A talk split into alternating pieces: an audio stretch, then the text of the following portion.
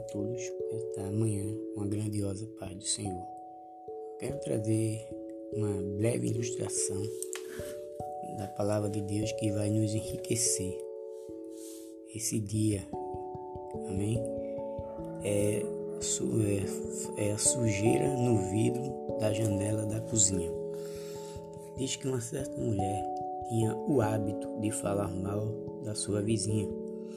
O que mais lhe incomodava era o fato de a vizinha não lavar bem as suas próprias roupas.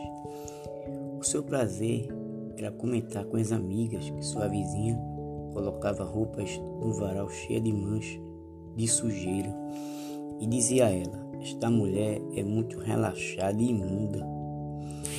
Mas um dia, quando esta mulher, com espírito de fofoca, estava fazendo uma limpeza geral em sua casa, resolveu então lavar o vidro da janela da sua cozinha. E qual não foi a sua surpresa e vergonha ao descobrir que não era a vizinha que não sabia lavar roupa, mas sim o vidro da sua janela da cozinha era que precisava ser lavado. E agora, com o vidro da cozinha limpo, as roupas da vizinha passaram a estar bem lavadas, bem limpinhas. Este tem sido o problema de muitos que estão com o vidro do seu coração precisando ser lavado. E é mesmo assim, muitas vezes olhamos para a vida do outro, né?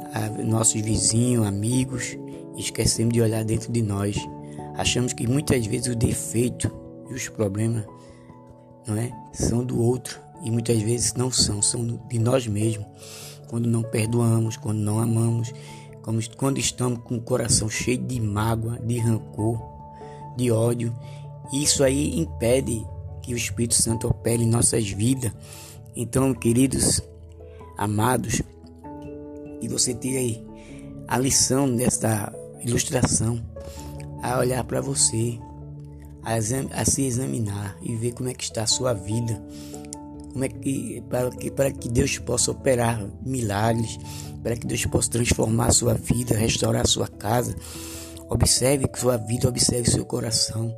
Arranque todo o sentimento que não edifica a sua vida, ódio, mágoa, rancor, falta de perdão. Que você possa aprender, como essa mulher, a ser uma pessoa que olhe para dentro de si, veja os seus erros e mude porque Deus quer fazer grandes coisas em sua vida. Amém?